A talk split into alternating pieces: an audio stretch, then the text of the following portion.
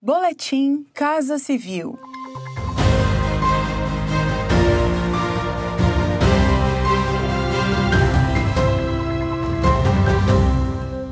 Acompanhe as principais ações do governo federal nesta quinta-feira, 25 de março.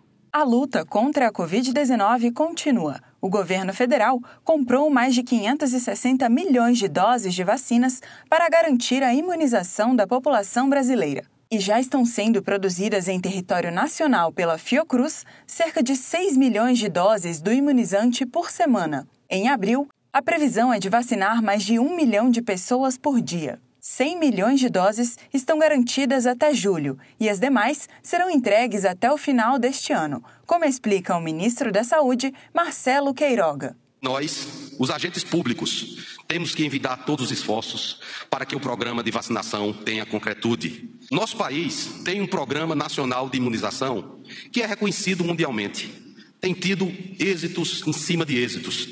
E agora, com a pandemia da Covid-19, a determinação expressa do presidente da República é para que nós consigamos ampliar esse número de vacinação. As informações sobre a Covid-19 no Brasil são atualizadas e divulgadas diariamente pelo governo federal. Por meio da ferramenta Localiza SUS do Ministério da Saúde, é possível conferir a situação nacional e de todos os estados. Acesse localizasus.saude.gov.br.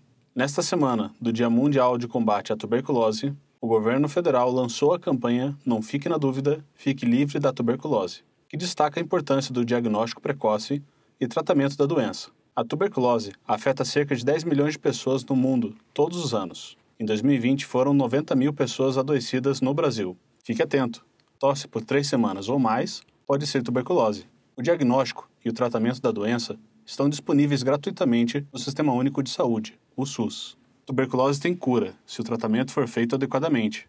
Informe-se em uma unidade de saúde e saiba mais sobre a tuberculose em gov.br/saúde. Acompanhe estas e outras ações do governo federal por meio dos canais de comunicação da Casa Civil da Presidência da República.